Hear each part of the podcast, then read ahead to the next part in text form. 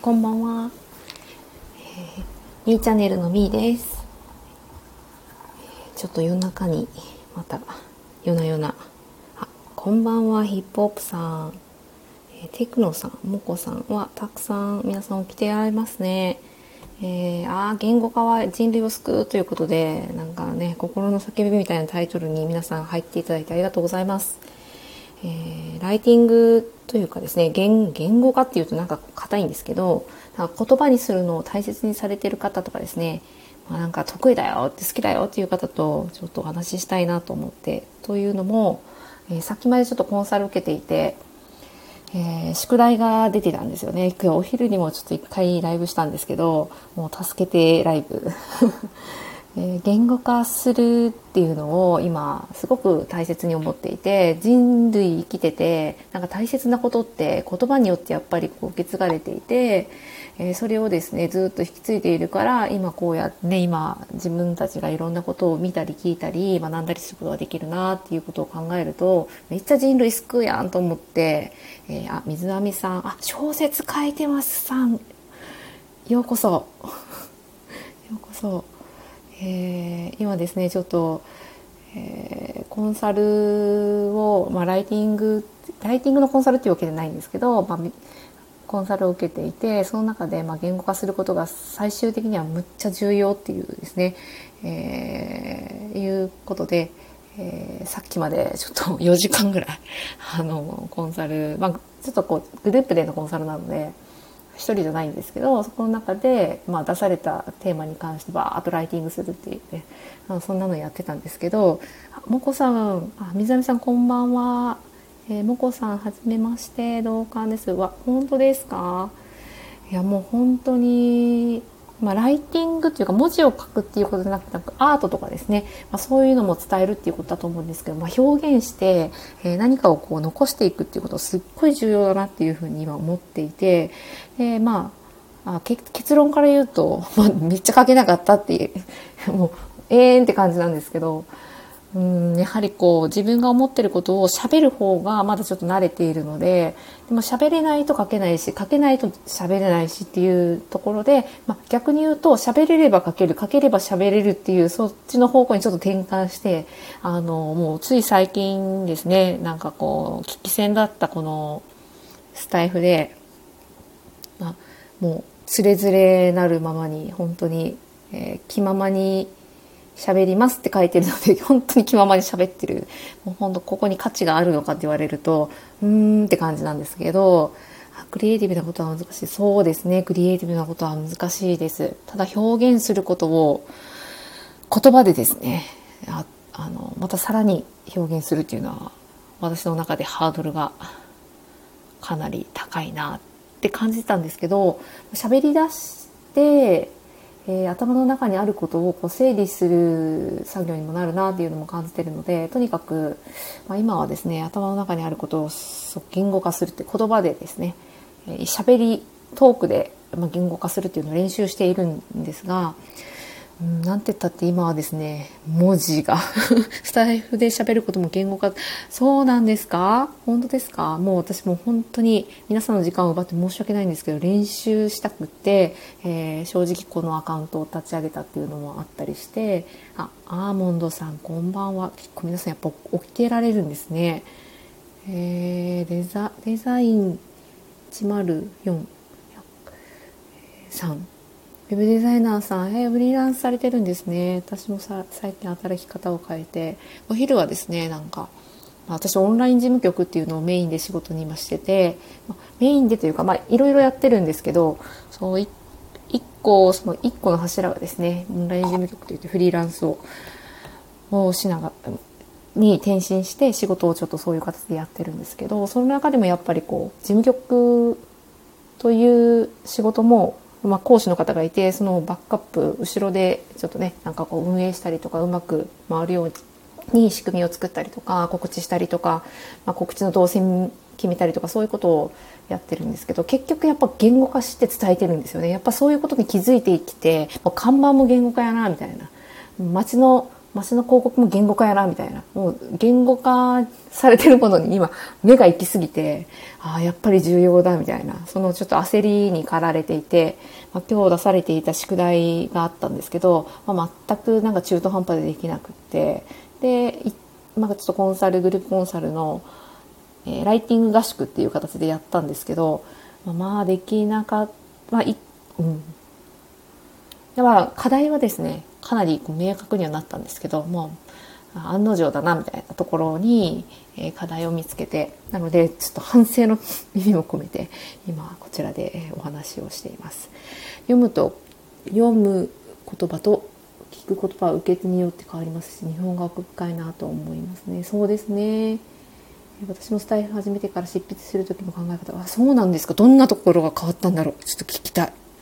聞きたい。もうね、ずっと書かれているお仕事の方が喋ってみたらどんな風に変わったのか。喋られてるんですかね。とあのライブとかされてるんですかね。収録とか。えー、ちょっと興味あるな、えー、教えてほしい。是非 えー、私も、え、読む読むのと読む言葉と聞く言葉っていうのは本当に違うと思うし読ませる文章とあの説明文っていうのも全然違うなっていうふうに、えー、思います。ちょっと水上さんライブされてるんですね。ちょっとフォローさせていただきます。ありがとうございます。えー、ご職業が小説家ってことですかね。本を本か何かわからない。ちょっとわからないけど何かを書かれてるのかな。へえすごいですね。いやもう本当になんかもともとライターしているしてたっていう子が、まあ、一緒に、えー、コンサル受けてるんですけどぱりこう平均値を上げていくっていうところを今目標にしているのとどどういうふうな流れどういうふうなことを気にしてどういうことを入れていくかっていう話をあの、まあ、最後の反省会でしていて、まあ、あの本当に最低限のライティングがどんどんやっている人は上がっていってるなっていう、まあ、ちょっと私のなんか焦りの声みたいな感じですけど。今までは執筆している時も話している感覚で書いていたのですがあそうなんですね。へえいやでもなんか話してる感じで組み立てられるその組み立て方が、まあ、文字に書かれていても読まれやすいっていう風なことですよね。きっとそれをね書かれているっていうことは。そっか、えー、私がライティングしてるのはやっぱりこう私はもともと発発達を支援をしているもともとはですね子どもたちのサポートが必要なお子さんに、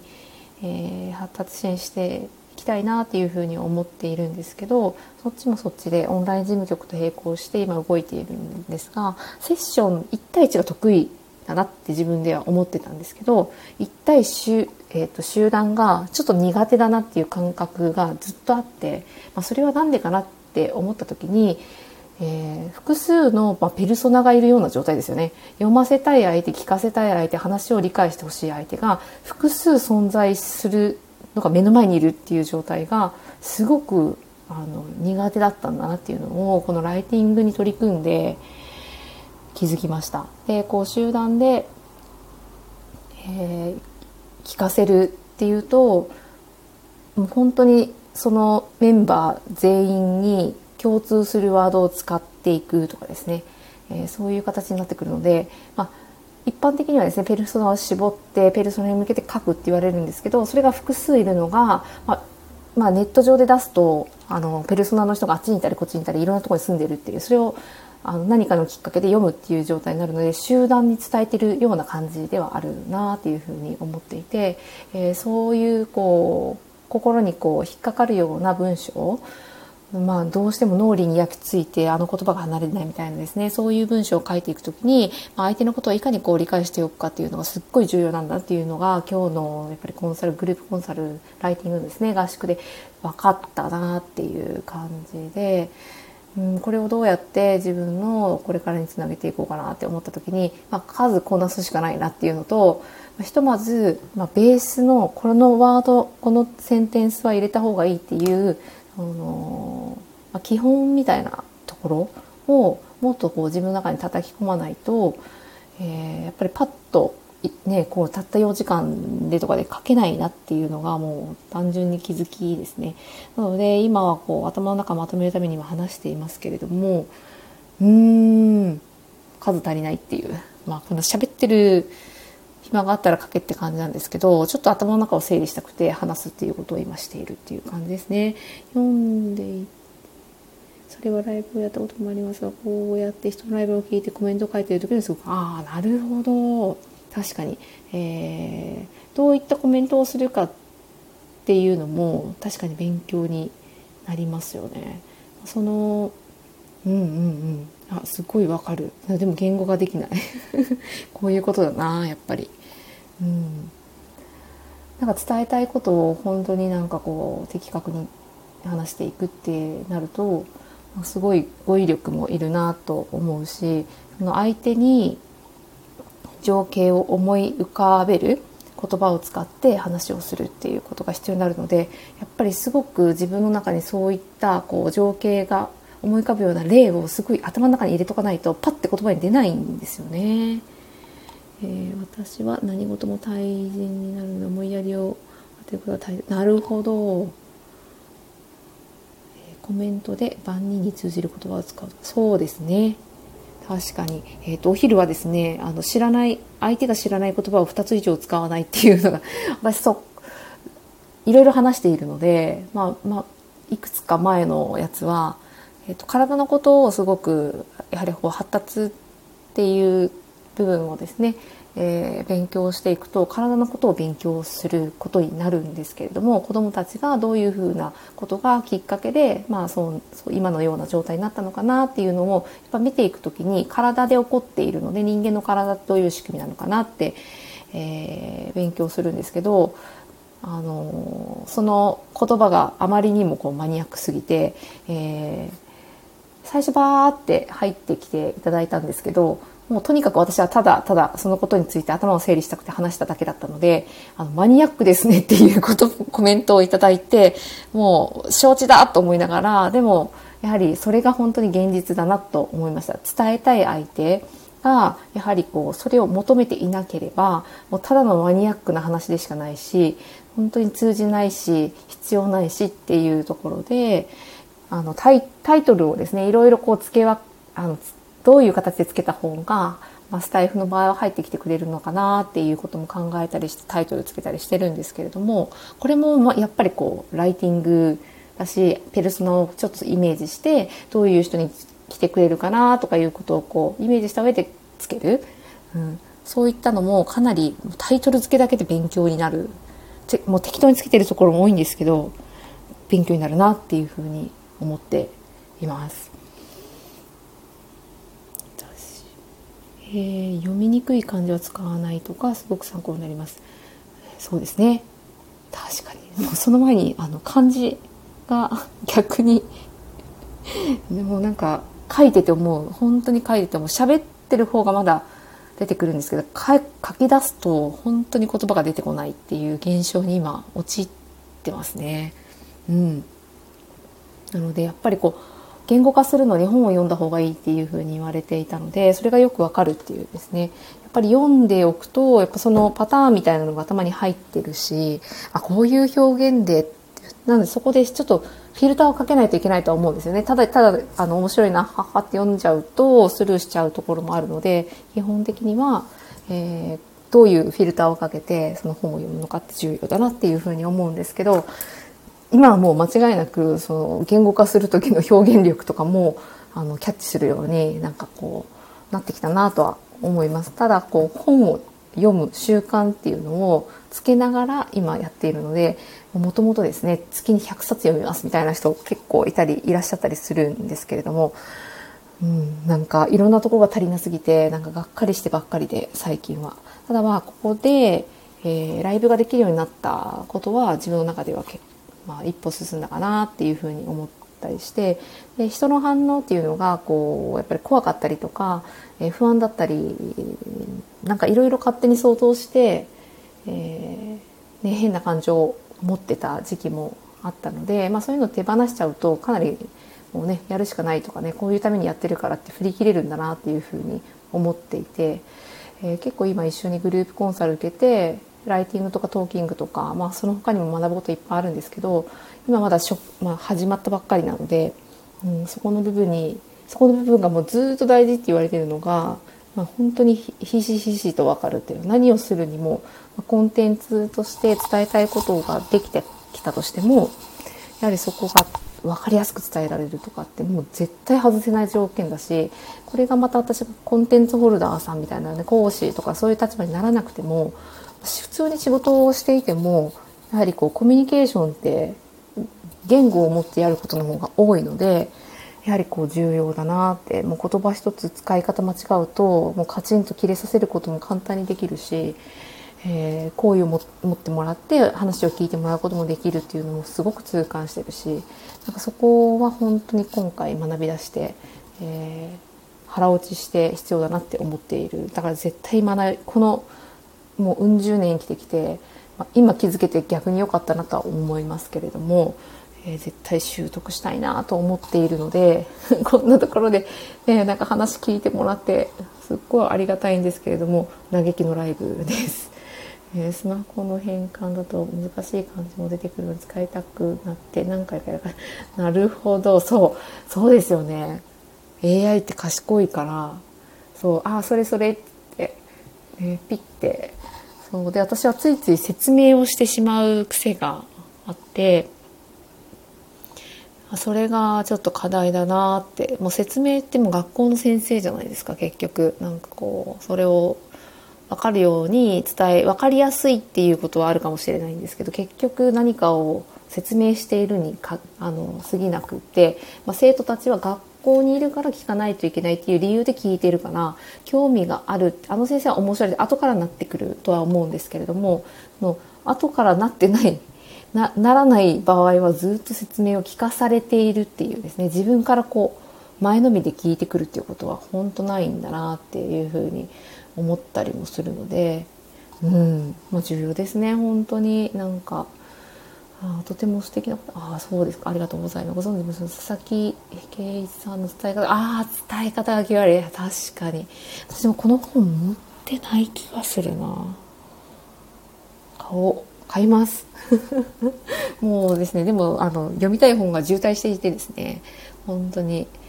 えー、ただこの勉強をしだしてすごく良かったなって思うのはえー、主人結婚してるんですけれども、主人がですね一、まあ、もともと本を読むのが私よりもあの好きで、まあ、結構小説とかが多かったんですけど、ま、通勤の最中に私が本を置いてるとこっそりバッグに入れて持っていくっていうね。だからもう私自身もこうやってなんかねでできないながらもこう変わりたいなっていう行動をとってですねなんかこうこれを話聞いてとかってねあの読んでもらったり聞いてもらったりするんですけど、まあ、そういう姿を見てるとなんかねちょっとこう触発されたようにそういう本を読んだりとかなんか本に書いてあることを実践したりとかだからこうですねなんかこう言語化してなんかベラベラと説明したりとかっていうこともあったりとかするんですけどちょっと練習台に使わせてもらってるので、まあ、伝え方が良くなっているのかもしれない。ちょっと思う。もうちょっとね良くなったところを自分でもちょっとね褒めないともうやってらんねえなって感じなところもあるんですけれども、えー、今すぐでもオリラジの中田敦彦さんが YouTube で紹介してる。あそうですねそうでしたね。結構あの参考になるのであっちゃんのあの何ですかね。あの YouTube のなんだっけ。あ Win Win Wiiin かなとかなんとかストリームとかなんかあのやっぱりこう抑揚のある話し方と緩急つけたテンポはすごく聞きやすいなというふうに思うのであのついつい見てしまうとただ見てるになっちゃうんですけどあのちゃんとね視点を忘れないようにして、えー、見ないとなとちょっとハマりそうなんで。マダネムさんありがとうございます、えー、こんばんは。まだ眠らない 私ですね。まだ眠ステーション、うん、まだ眠さん。まだ眠れない大人たちで。最近ですねもうあのちょっといろいろあのまあ、自律神経を整えるなんかこうね眠さがきにくいこう不眠とかですね考え事をするとついつい眠れないみたいな人が、まあ、これやるとよくなるよみたいなワークがあってそれをあの2日連チャンで受けてあの完全にこう寝落ちが意識を失うみたいなですね。もう意識を失ったかのように寝てしまってあのこうやってねなんかこうズームとかでこう受ける受けながらあのそういうのやるんですけどもうイヤホンしたまま寝落ちしてたりとかですね結構あったりして。まだ眠れない大人の人たち多いですよね。私も結構なんか夜遅くまでやっちゃう方なので子供たちがやっぱ日中起きてるとなかなかできないので集中して、うん、もうピュピュピュピピって書けるようになりたいなと思うんですけどまだそこまで行ってないので夜のこうシーンと静まった時間にですねえ集中して書くっていうことが、ね、仕事もですね家でやってるので集中したい時はついつい夜遅くなっちゃうんですけど、え、ありがとうございます。マダネムさんどんなお話をされているのかな。今日はですねあ言語化って人類を救うということで、えー、人類を救うというかですねもう全てその言語化だけとは言わないんですけれどもそう表現されたこととか表されたこととかまあ、一番は、まあ、大人がやってるのを子供が見て見て学ぶっていうのはすごい大きいとは思うんですけどその見るっていうのがだんだん文字になったり絵になったりまあ今はですね動画があったりとかですねあと耳で聞いたりとかってだんだんなっていくけど結局言語化ってあの気持ちを表したりする時に、まあ、優しいなとか嬉しいなっていう言葉をあの言葉なしで表現してくださいっていうと相当難しい。あでもこれからの世界ちょっとこうね、えー、できるようになる人たちがいるんじゃないかなっていうふうに、まあ、思うようなこともあるんですけど、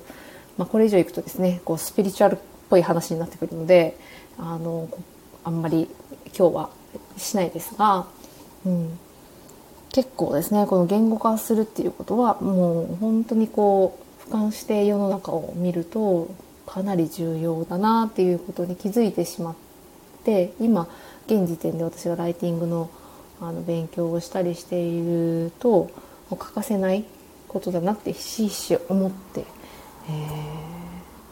今日はですねこのタイトルでお話ししております。えー、よかったら言語化が好きな人とかですねあとは、まあ、言葉にとにかくすることが好きだな得意だなっていう人の話を聞きたくって、えー、立ち上げておりますこのライブ。えー、最近本当にしてなかったんですよね。もうなんか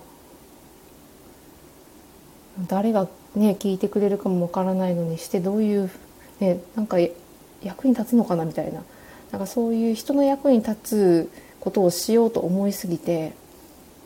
なんか自分なんてみたいなこう気持ちになって、えー、現時点で自分がねやってることをちょっと見失っていたんですけどこうやってちょっと夜中とかですねあとはご飯を作る夕方とかにですねライブをしたりしていて、えー、プロフィールのところに、えー、まあ、これ気まぐれチャンネルっていう設定にしてあって、まあ、いろんな自分の今興味あることとか勉強していることとかやっていることとかを、あのー、バーっとこうテーマで上げています。でその中で話したことをマークつけて、えー、これから話すことをまた別に表記して、えー、見ていただけるようにしていて、えー、でコラボしたいなって一緒になんかちょっとこのテーマについて話したいなっていう方のテーマも、まあ、どんな人かも、え書いているので、えもしですね興味があるその話題はちょっと興味があるぞっていう方は、えー、ぜひレターをいただけるともうあの喜んで コラボしていただきたいなと私もレターを返したいと思っております。えー、今日はですね言語化っていうことでさっきですねウェブ小説を書いているという方が、えー、来られてまだ、えー、聞いていらっしゃるのかがちょっとわからないんですけれども、え夜は考えすぎてしまうようなので朝起きてから考えてみると案外すっきりした言葉が生まれるかもしれない。なるほど。本当ですね。確かにもう朝の時間って本当にもう分かってるって感じですね。もうあの時間はすごいゴールデンタイムと分かっているっていう感じなんですけどなかなかこう使えていない言い訳をするっていうですね。でもやっぱ朝っていいですよね。最近は、えーと、うちの息子結構朝活をするタイプで私よりも早く起きれちゃって大助かりなんですけど朝の時間一緒に早く起きるとすっごいいいんですよね。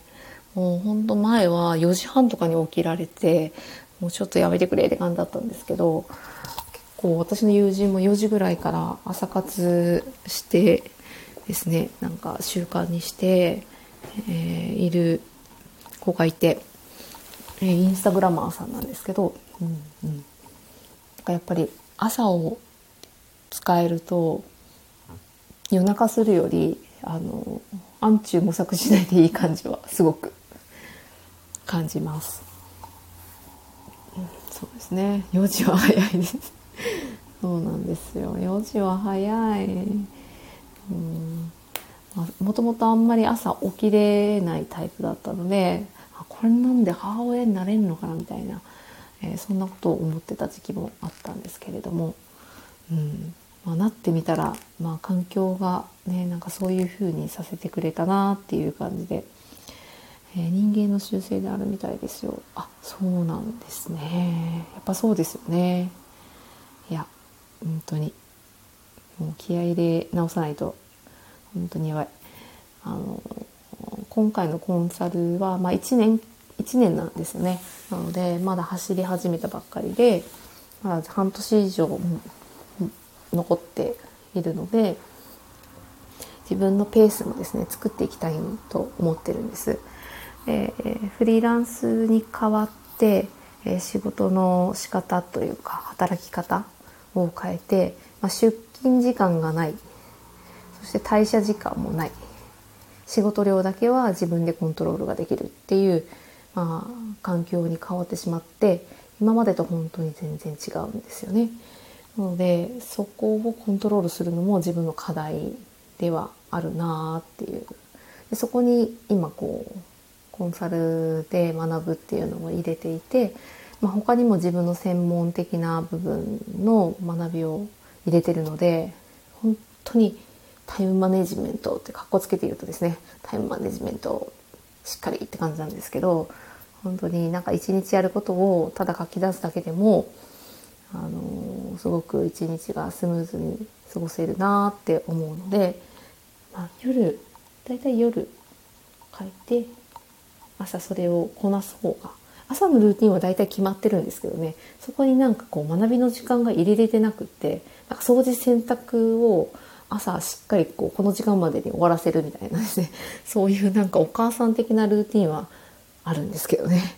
ちょっとこれをまたちょっと変更していきたいなって思います。シモンさんこんばんは。えー、っとシモンが英語の質問に答えたり英語学習方法のアドバイスをパワフルにします。えー、え英会話の先生なんですね。今日はですねまあ英会話もそうか。英語だとまたちょっとこう言語が違うのであの言語化の仕方が変わってくるのかなって思ったりします。私はちょっと今お仕事で英語をしゃべる方とあの海外の方とこう打ち合わせしたりとかするのに英語が話せる日本人の方を介して一緒にお話しするんですけど根本的に本当考える思考回路が違うなっていうのをすごい感じていて日本人とえー、そういうそのまあ多言語をお話しされる方の本当にこう性格とかにも影響するぐらい違うなっていうのを最近感じてます。ここ1年ぐらいで一緒にお仕事するようになったので、あの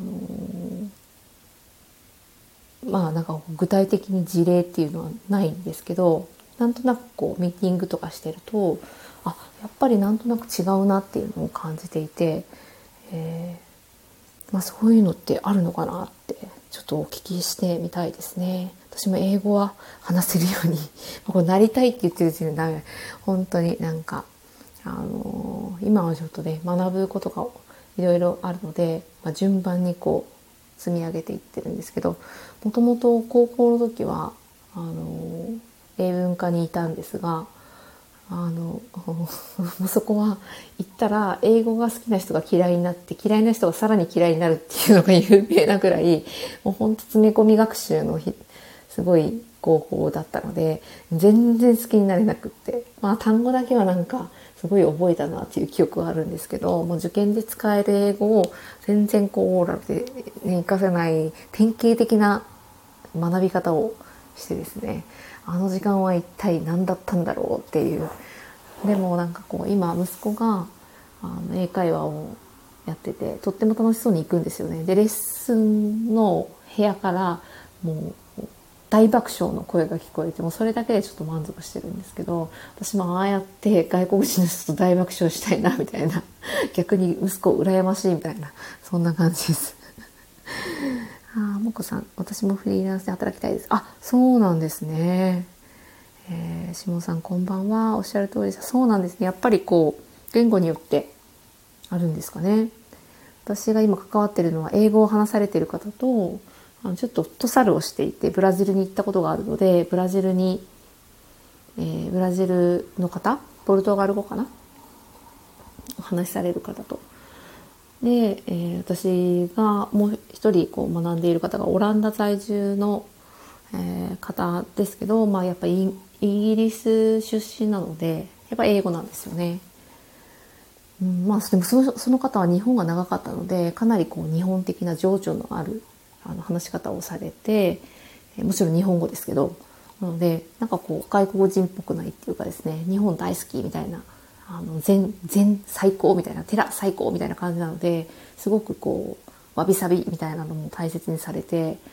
えー、まあ、言葉は時折片言でなんかくすって笑えるんですけどなんかちょっとあの英語を話す方のこう思考回路とちょっと違うなみたいな、えー、そういったふうに思うこともあります。えー、どうなんですかね。なんかその辺も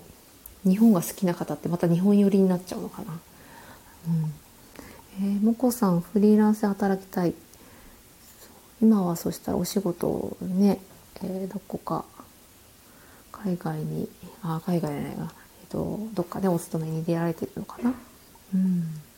なるほど。ね英語と日本語でも全然うん、違うところはあるし言語化するってなってくると2つともまあ言語をに変えていることには変わりない変わりないけれどもやっぱりすごくその人の思考回路が違うっていうのを感じてるので、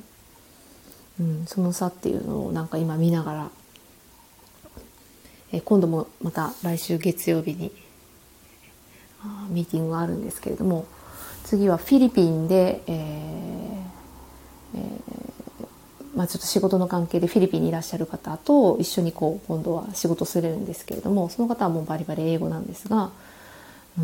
ん、どういうふうにお話しされるのかなっていうのを初めて会うのが多分3月14日とかかなになっちゃうのでその頃にその時にまどういうふうに話されるのかまた、仕事からと意識が遠のかない程度になんか興味を持ってどういう思考回路で話されるか聞いてみたいなと思います。えー、シモンさんでも言語はコミュニケーションのツールしかないと思っております。本当そうですね。確かにそうです。それは。もうなんか何でも本当にツールでしかなくその人がどう使うかっていうのがすっごい重要だなって私も思っています。私がもともと特別支援学校っていうところでえー、教員として障害を、まあ、持っている子どもたちと一緒に過ごしていた時期があったんですけれども言葉をやっぱりこう発せない子、ま、発せるけれども学校では喋れない家では喋るけどっていう子とですね、えー、担当して関わったことがあるんですけれども、えー、それ以外のツールでコミュニケーションを取るっていうことをやっぱりその子たちは持っているので本当になんかこう伝えるツールが違うだけで何をこうどういうふうな思いを持っているのかっていうのをやっぱりこう伝えるっていうところで、まあ、便利なもの、うん、そんな感じがしますね。うん。なのでどういう思考回路を持っているのかで、まあ、ただ、うん、やっぱ言語が違うとちょっとそういうところは違うのかなっていうのを感じていた部分はあったんですけどその子どもたちはやはりこう感情とかやりたいこととかを伝えるのに言葉を持っていないとやっぱり正直あのダイレクトにその子たちのことを分かってあげられないっていうもどかしさはすごく感じていて。なので余計に、えー、そこを汲み取りたいなと思って、えー、何か他に変わるようなツールはないかな。もしくはその言葉が、えー、より出るように自分の思いを伝えられるように何かこうできることはないかなっていうふうに、えー、こう支援方法を模索していたのを思いますね。思い出します、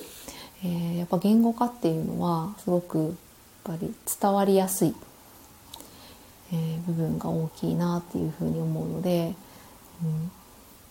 ぱり大事だなって、え思います。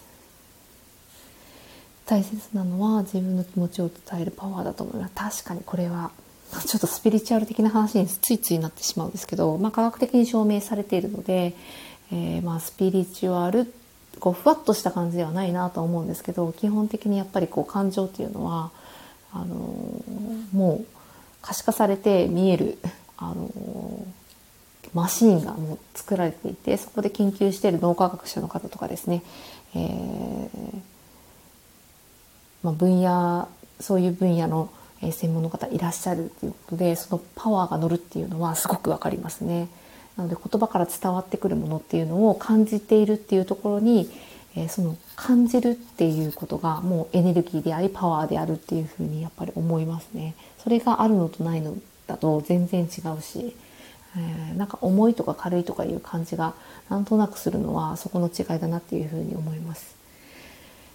もこさん絵本を読んでみることもいいかもしれませんね絵本には短い言葉でそれでもたくさんの意味が詰まった言葉が溢れていますそうですね、え私の小さい子が、え今3歳の、え娘がいて、え、絵本とかですね、え家にいっぱいあるんですけどなんかこう絵だけじゃなくその一つのセンテンスがあるだけですごく情景がこうパーッとですね溢れるように見えるっていうのがやっぱり作家さんのですねこう感じておられること表現したいことが本当に凝縮されてるなっていうのは改めて、えー、見ると感じます。なので好きな絵本とかがですね なんか出てきたりして、えー、そう。なんかお気に入りのばっかり読んでるとそれじゃないみたいなね言われたりするんですけど私はこれを読みたいけどえ娘が違うのを聞きたいみたいなですね、あ、そういったこともあったりしますけど確かに、えー、意味の詰まった言葉たくさん溢れていますね。なので読み聞かせとかにですねこう小学校で行かれてる方とかあのいるんですけど私も今年、えー、小学1年生になった息子がいるのでなんかそういうのに触れられるといいなとかちょっとひっそり思っています。えー、なんか教育にやっぱり携わりたいなって、えー、もともと教員をしていたっていうのもあるので心のどこかでなんかそういうふうに思っている自分もいたりするんですよね。ただ学校現場に戻っても自分が今成し遂げたいことっていうのはなかなか叶えられないですし、えー、やりたいことっていうその目標の通過点に、まあ、学校をかませちゃうと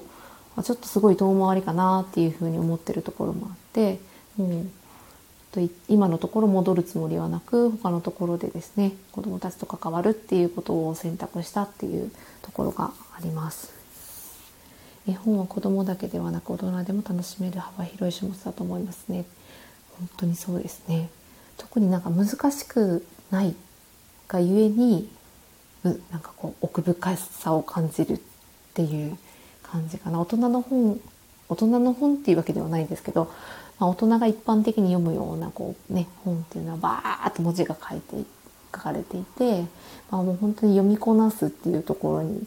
え、注力するんですけどなんかこう頭の中でこう想像させたりとか、えー、何かですね過去の思い出をこうフィードバックさせたりとかなんかそういう力持ってるなっていうふうに私も感じます。学ぶことも確かに多いですねいやーなんか一冊ずつ私が好きで買った本絵本とかもあったりしてなんか子どもたちに月に1冊、えー、本の日っていうのを作ってるんですよね。えー、本はたくさんなんか読んでくれたらいいなっていうちょっと私のエゴですけどちょっとそう思っていて生まれた時から月1冊ずっと買っていて最初の頃はやっぱり選べないので私が好きなのも買ってでだんだん選べるようになってちょっとバトンパスしていて今はあの息子は好きな本をずっと買っているんですけれどもなんかですね、えー、本に触れるっていうことにもともと私はあんまり読書ができるタイプじゃなかったんですよね。専門書とかなんかこれが必要だっていうものを買ってその本を本当になんか擦り切れるまでなんかいつも持ち歩いてよみたいななんかそういう使い方しかあんまりしたことがなかったのでこう言葉に触れる量っていうのは少なかったかなっていうふうに思って今ちょっと挽回みたいな。で子供にはやはりこうたくさん文字に触れてほしいなっていうちょっとエゴもありつつの、えー、月1回の本の日っていうのを、えー、やっていて、うんまあ、本は欲しいと言われるといろいろこう話は聞いてどういうふうに思ってそれが欲しいのかっていうのは聞くんですけど月1回の本の日以外にも買ってあげたりとか、えー、します。で図書館に学校の図書室に行くのが好きみたいでそこでいろいろ読んできてで、えーと、これは家に置いておきたいっていう本をあのプレゼンされてじゃあ買いますっていう感じで、えー、今はですね、えー、本を割と読むのが、えー、好きみたいで、え図書バッグですね今日は重たかったとか言ってなんか4冊5冊借りて持って帰ってきてたりします。いやなんか言語化の話だけでですねこんな 40分も、えー、お話付き合っていただいてすっごい嬉しいです。皆さん寝なくて大丈夫ですか？私は明日はですね、えー、実は畑をやっていましてこれもプロフィールにちらっと書いているんですけれども、えー、山の方でですね電波が切れる畑に行くとですね山すぎて電波が切れるんですけど、あのー、山の中で今いろいろ育てていてで夏春がちょっと間に合わなくってあいや、えっと、冬冬から一気に夏野菜 夏野菜の準備にかかろうっていうことで、えー、この間なんか全部耕運機、まあ、バーって機械使って耕してで、えーと、今度は、まあ、少し肥料を入れて、まあ、肥料といってもあの科学的なものはやっぱりあんまり使いたくないなっていう思いがあるので、そういうものが入っていない肥料をあと石灰かをまいて土作りをしています。1年やっと経ったぐらいなのでまだこう土が硬かったりとか、まあ、栄養がちょっとね足りなかったりとか野菜を作るのにもうちょいっていう土なので、えー、畑をですね 明日は朝から 耕しに行って畝を立ててで、えー、あのビニールシートの黒いやつがね畑見たことある方いらっしゃるかもしれないけど、えー、草が生えてこないように、えマルチっていうビニールをかけてえ植えるものを何人かと一緒に、えやって手伝ってもらってるので、えそのこうメンバーと一緒に話し合って、え夏野菜何植えるか決めたいなと思っています。え簡単に短く書かれているからこそ読み手の想像を膨らませる今の様の参考になりそうな気がします。あーちょっとそういう視点なかったのでもう読み返しますありがとうございます素敵ですねえー、もう本当にでも戦ってるのはあの畑始めて本当にもう敵はあの何と言ってもイノシシだって感じなんですよ畑は。畑は、ね、イノシシに2回ほどやられてでもう特にウリ坊えー、子供の方ですね。イノシシの子供の方はなんかすっごい好奇心旺盛でなんか新しい場所ができると偵察に来る習性があるらしくって山から降りてきてで本当にちょっとつ盲信ってよく言ったもんだなって足跡がまっすぐついてるんですよね。ぐわーって走ってるのがもうわかる。えー、で広い場所を9人の、えー、家族とご家族というか、まあえー、それぞれですね。9区画あってそこをそれぞれで借りてで他の方の畑にももうそのイノシシの動線足跡がブワーッとこうついていて、えー、でもあの畑の周りにですねビニールテープとか、まあ、ちょっとネットとかを囲んでそれにこう触れたりするとすごく繊細なのでそこにはもう二度と近寄らないっていうのを聞いて、えー、もうこれはもう囲うしかないっていうことで、えー、必死に、えー、一緒にやってるメンバーとぐるっと畑を囲いました。なので今のところ囲ってからはイノシシにやられてないので、え、秋秋のさつまいもを植えるところまでえ、やりたいんですよね。去年はさつまいもの植えたそばからあの根を食いちぎられてもう全然あの生えなかったので悔しいと思いながらでもイノシシも畑に降りてくる理由があるんですよね。え、もともとこう山の方で、え、過ごせていたら、うん、畑に降りてくる必要は多分なかったと思うので、まあ、そこもなんとなくこう考えさせられるところはあるんですけれどもえそうは言ってもやっぱりあの野菜を育てたいなみたいなもう全部食いちぎられ食いちぎられるのはもうごめんだっていうところはあるんでそこはちょっと戦ってネットを張って防御しています。なので今年はいけるかなっていうふうに思っているので明日はしっかり、えー、耕してもう一回耕して畝を立てて、えー、畑をこう畑の計画を立てて、えー、やりたいなと思っています。もう本当にやられる前に。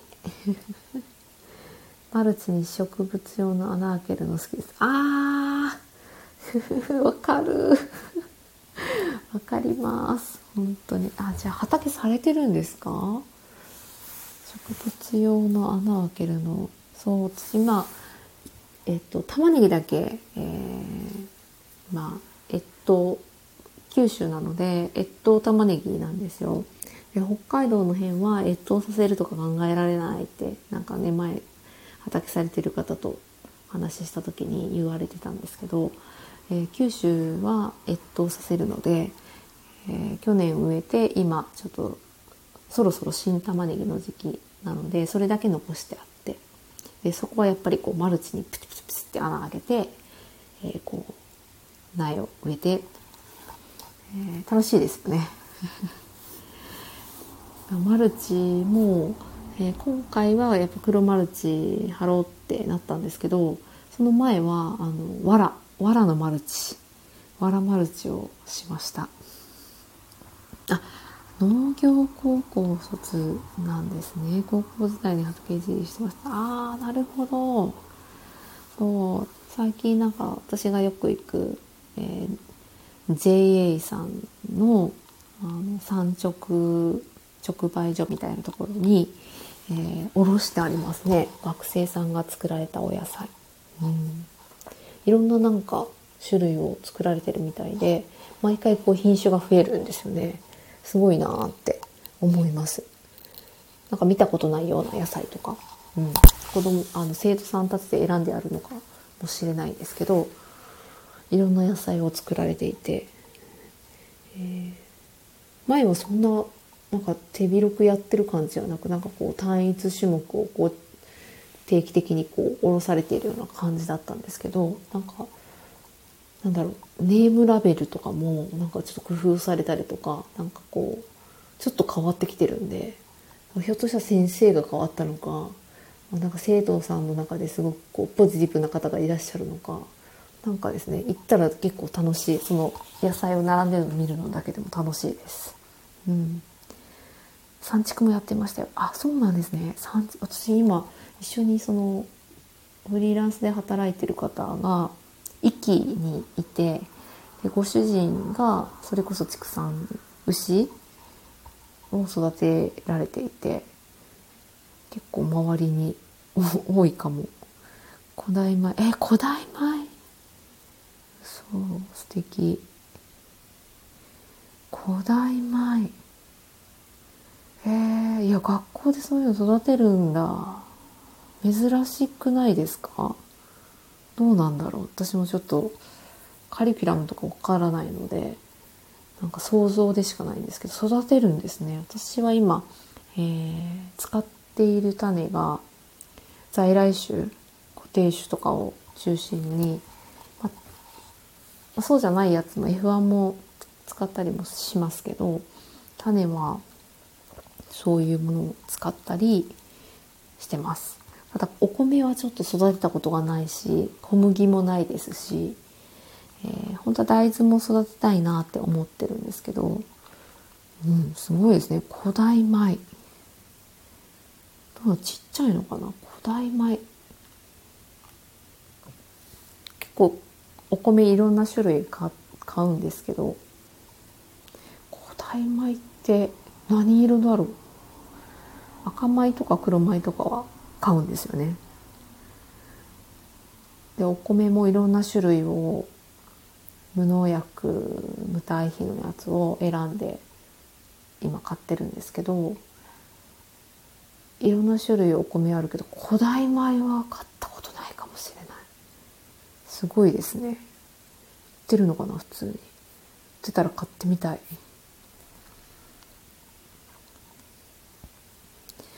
ね畜産もなんか今その牛を育てているご主人がで奥さんはフリーランスで私と同じような仕事をさしていてで今後はでもなんかねあのご主人の仕事と一緒にコラボレーションをして、えー、やっていきたいことが出てきたみたいで、えー、今まではフリーランスといっても個人事業主登録をするほどではなかったみたいなんですけど今は個人事業主に登録をして屋号をつけてでご主人と一緒に協力しながらちょっと仕事を立ち上げてやっていかれてるみたいで、うん、いろんななんかね仕事をしている方が私の周りには多くて、え、フリーランスの方多いですね。で、え、私が一緒に働いているオンライン事務局としてフリーフリーで働いているメンバーはみんなママで小さい子供を持っていてっていうところが共通点なんですよね。なのでもともとは主婦出発の、えー、だんだん仕事をしていきながら、えー、まあ、オンライン事務局以外にもやりたいことを見つけて複数、えー、副業っていう形ではなくえやりたい仕事を複数持つっていうスタイルで働いている方が多いですね。え、作った古代米は黒系でした。黒系とか、黒系以外に何かあるんだろう？赤系とかかな？へえ、古代米。ちょっと調べてみよう。いや、ちょっとどんな味なんですかね。理想の働き方でした。ん理想の働き方私が今説明した息の方ですかねそう古代米の黒系古代米の黒あささささん？さささささん。失礼しました。こんばんは。えージョイコミュニティ楽して JC 笹笹さん。人生は一度きりですだからこそ喜びあふれる人生を生きられたら最高ですね。本当ですね。今ですね、えー、言語化の話をしてたんですけど古代米の話になってしまいました。私がちょっともこさんの作られていたっていう古代米に興味を持ってしまって今ググっております。古代米黒系あ黒米？黒米も古代米なの？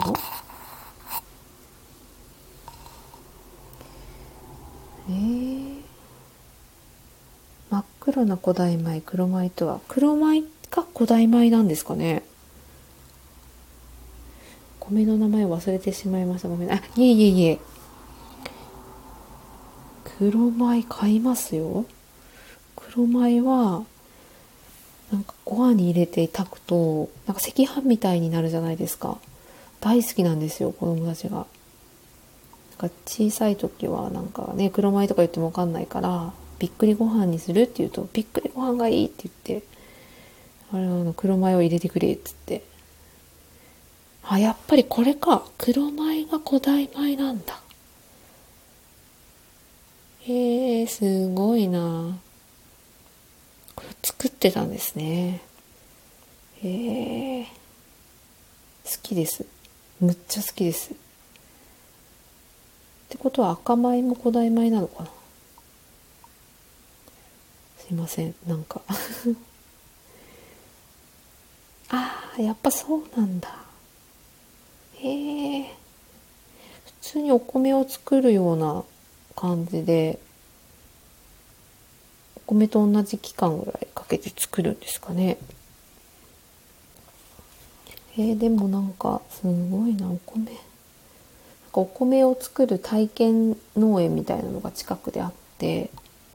でそこはじゃがいもも体験農園してるし玉ねぎも体験農園していて基本的に一からこう全部やるんですけど途中の手なんかこう作業が必要な時とかはその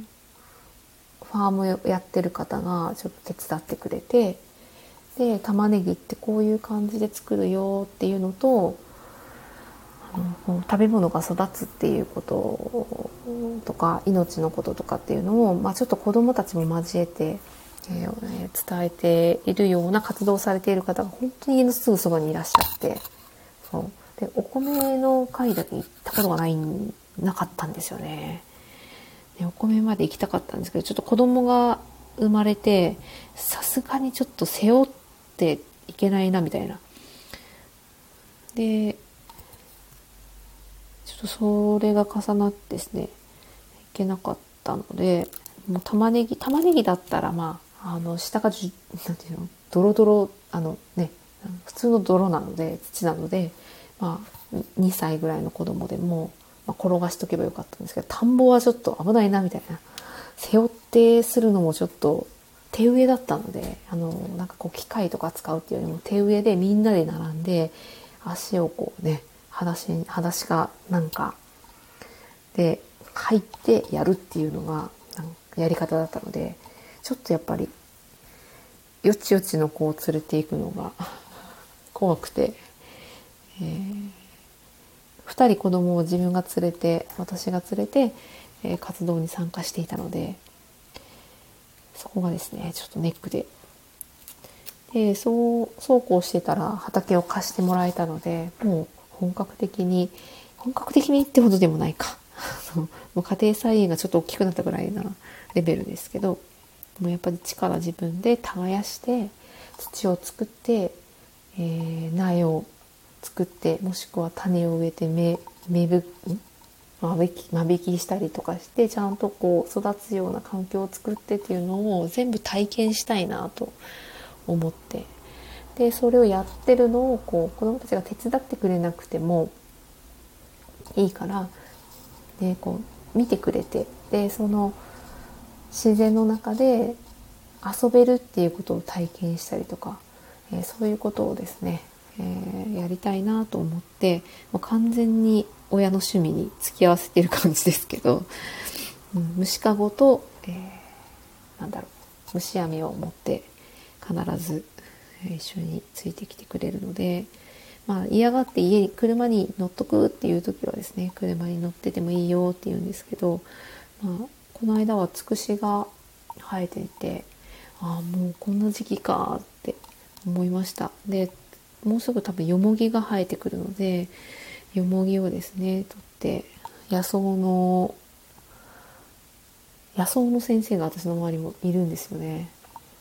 野草王子とかで 福岡にいらっしゃるんですけど、まあお会いしたことないんですけど、まあ、周りの友人が行ったりして、うん、野草寺なんかね、えー、まあまあイケメンのなぜか野草にめっちゃ詳しい本も出してるのかなそういう方がいらっしゃって、うん、あとはよもぎのお茶を、えー、ずっと作っている方が女性の方でもうバリバリのキャリアウーマンなんですけどなぜかあの東京から、えー、私福岡に今住んでるんですけれども福岡の糸島っていうところに、えー、移住されてそこで、えー、自生のよもぎを取ってお茶にされている。めっちゃ美味しいんですよ。しかもなんかあの新月とか満月の日に、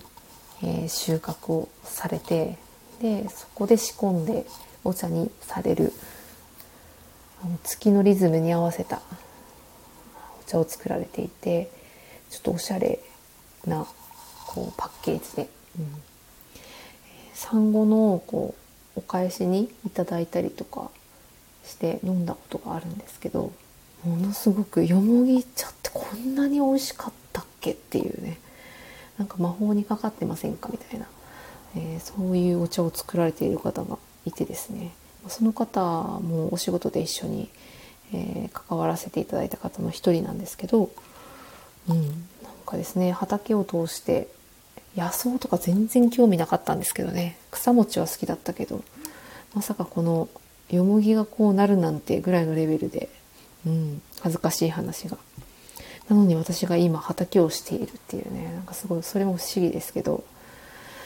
ぱりなんか土に触れたいなとか純粋になんか思う年になってきたのかもしれない。すっごい楽しいですね。明日は朝から行かないといけない。腕立て筋肉痛になります本当に。田植えは3歳くらいなら行きます。あそうですね。今やっと3歳なんですよ。だから今だったら本当にいけるかもって思います。つくしによもぎ早いですね。そう早いんですかね。九州です。よもぎはちょっとこの間生えてきててつくしはうちの畑だけじゃなくって他の他の他の地域でもなんか見見たよって言ってたので早いのかな。うん。割と九州歴が長いんで東北にいた時期もちょっとあったんですけど基本的にその頃はなんかつくしが生えるとか そういうのを考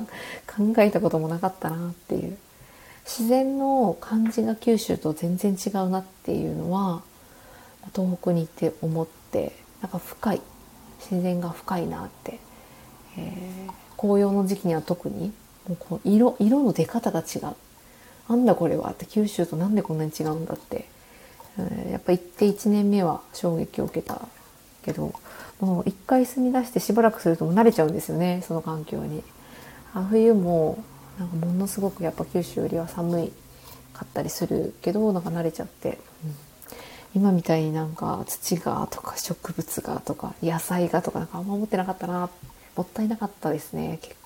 4年も住んでたんですけど。うんまあ、でも次明日また行ったらよもぎもつくしもなんかわーっと増えてそうな気がしますね。素敵なお話が聞いて楽しかったです。またお見かけしたらお邪魔させていただきありがとうございます。本当にこんな遅くまでお付き合いいただきまして、もうあの好きな時にあの退出していただいて寝てください。きっと多分他にもねいい話されている方たくさんいると思うのにこの中に入ってきていただけたことを感謝しております。ありがとうございます。私も明日に備えてちょっとそろそろ寝ようかなと思いますまた言語化の話見かけたら立ち寄ってくださいもこさんが退出されたら切ろうかな。ありがとうございました。